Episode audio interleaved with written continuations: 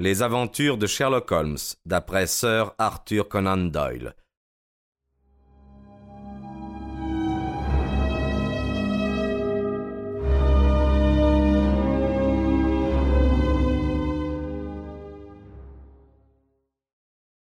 Il arrivait assez souvent à Monsieur Lestrade de Scotland Yard de venir causer avec nous dans la soirée et ces visites faisaient grand plaisir à Sherlock Holmes, car elles lui permettaient de se tenir au courant de toutes les nouvelles apprises par la police. En retour des récits que faisait l'estrade, Sherlock Holmes prêtait une grande attention aux détails des affaires dont le détective pouvait être chargé. De temps en temps, il lui donnait des avis que justifiaient sa longue expérience des affaires, des hommes et des choses. Ce soir-là, Lestrade avait parlé du temps, des journaux, puis la conversation était tombée tandis qu'il continuait à fumer son cigare. Holmes le regarda avec attention. Rien d'intéressant? dit-il. Non, monsieur Holmes, rien de particulier. Alors, euh, dites-moi. Lestrade se mit à rire. Décidément, monsieur Holmes, il n'y a rien à vous cacher.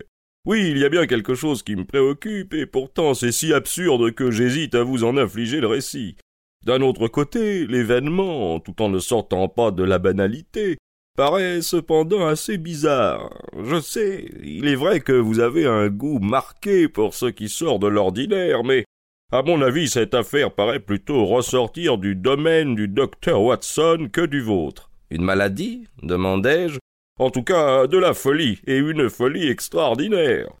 Croyez-vous qu'il existe de nos jours un homme qui nourrit une telle haine contre Napoléon Ier qu'il brise impitoyablement toutes les statues qui le représentent? Holmes s'enfonça dans sa chaise. Cela ne me regarde pas, dit-il. C'est précisément ce que je viens de dire. Mais l'homme en question se met à pénétrer avec effraction dans les maisons en vue de briser ses statues. Il cesse d'appartenir au domaine du docteur pour passer dans celui de la police. Holmes se redressa. Ah. Il y a des cas d'effraction, cela devient plus intéressant. Donnez-moi donc des détails. Lestrade prit son carnet de rapports qu'il parcourut pour se rafraîchir la mémoire. La première affaire a eu lieu il y a quatre jours, dit-il. Elle se passa chez Madame Hudson, euh, qui a un magasin de vente d'objets d'art dans Kennington Road. Le commis s'était un moment absenté du magasin, quand tout à coup il entendit du bruit à l'intérieur. Il revint en toute hâte et trouva brisé en mille morceaux un buste en plâtre de Napoléon qui était placé sur le comptoir au milieu d'autres œuvres d'art. Il se précipita dans la rue mais malgré l'affirmation de plusieurs personnes qui avaient vu un individu s'enfuir du magasin, il ne put le découvrir. Il crut donc voir dans ce fait un acte de vandalisme, comme il s'en produit de temps en temps. Et c'est dans ce sens que fut faite la déclaration à la police. Le buste ne coûtait que quelques shillings et l'affaire semblait trop anodine pour qu'on se livrât à une enquête. Un second fait semblable se produisit, plus sérieux et plus étrange la nuit dernière dans Kennington Road, à quelques centaines de mètres du magasin de Madame Hudson, habite un médecin bien connu, le docteur Barnico, qui a une clientèle très importante sur la rive gauche de la Tamise. Sa résidence, avec son cabinet de consultation, est dans Kennington Road, mais il a une clinique à Lower Bringston Road, distante d'environ euh, deux miles. Le docteur est un admirateur enthousiaste de Napoléon. Sa maison est remplie de livres, de tableaux et de reliques se rapportant à l'histoire de l'empereur des Français. Il a acheté, précisément chez Moïse Hudson, deux plâtres absolument pareils du buste de Napoléon par le sculpteur français Devine. Il a placé l'un d'eux dans le vestibule de sa maison de Kennington Road et l'autre sur la cheminée de son cabinet de Lower Brixton.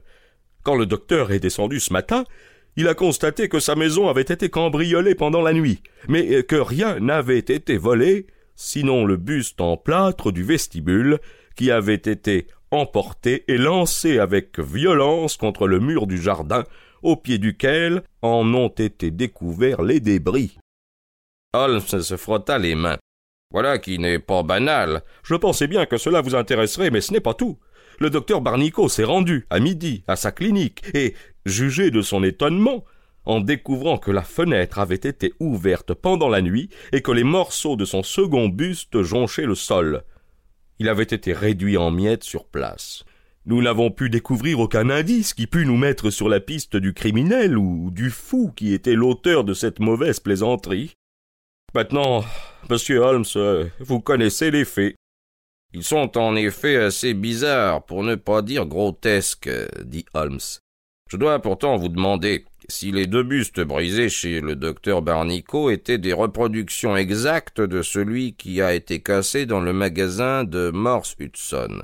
Oui, ils provenaient du même moule. Cette circonstance va à l'encontre de l'hypothèse que l'homme qui les a détruits a été poussé à cet acte simplement par haine de Napoléon.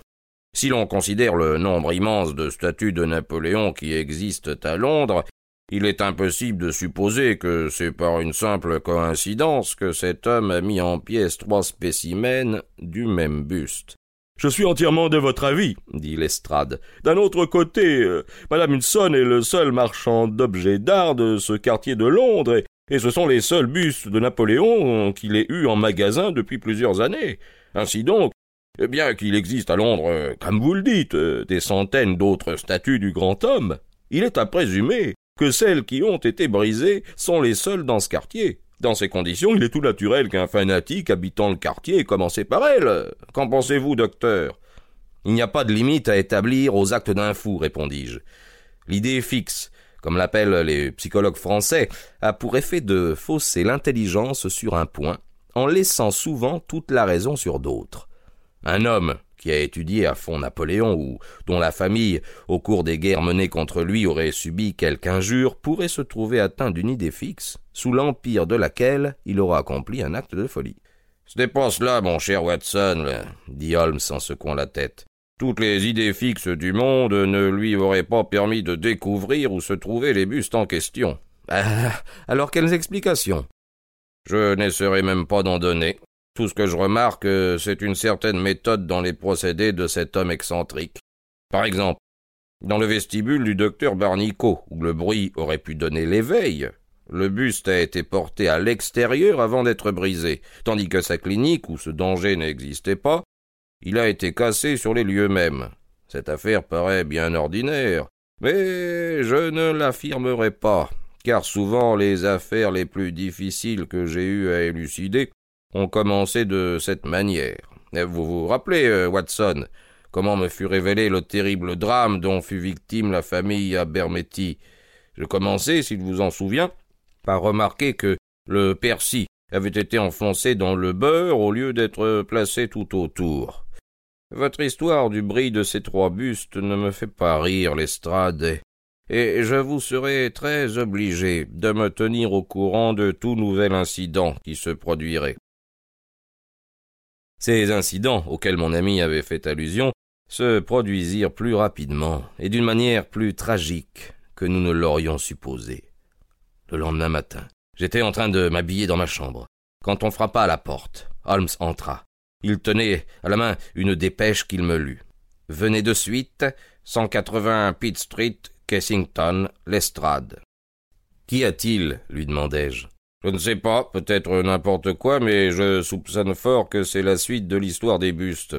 Dans ce cas, notre homme a dû recommencer ses opérations dans un autre quartier de Londres. Avalez vite votre café, un cab nous attend à la porte. Une demi-heure après, nous arrivions à Pitt Street, petite rue bien tranquille, dans un quartier des plus mouvementés de Londres.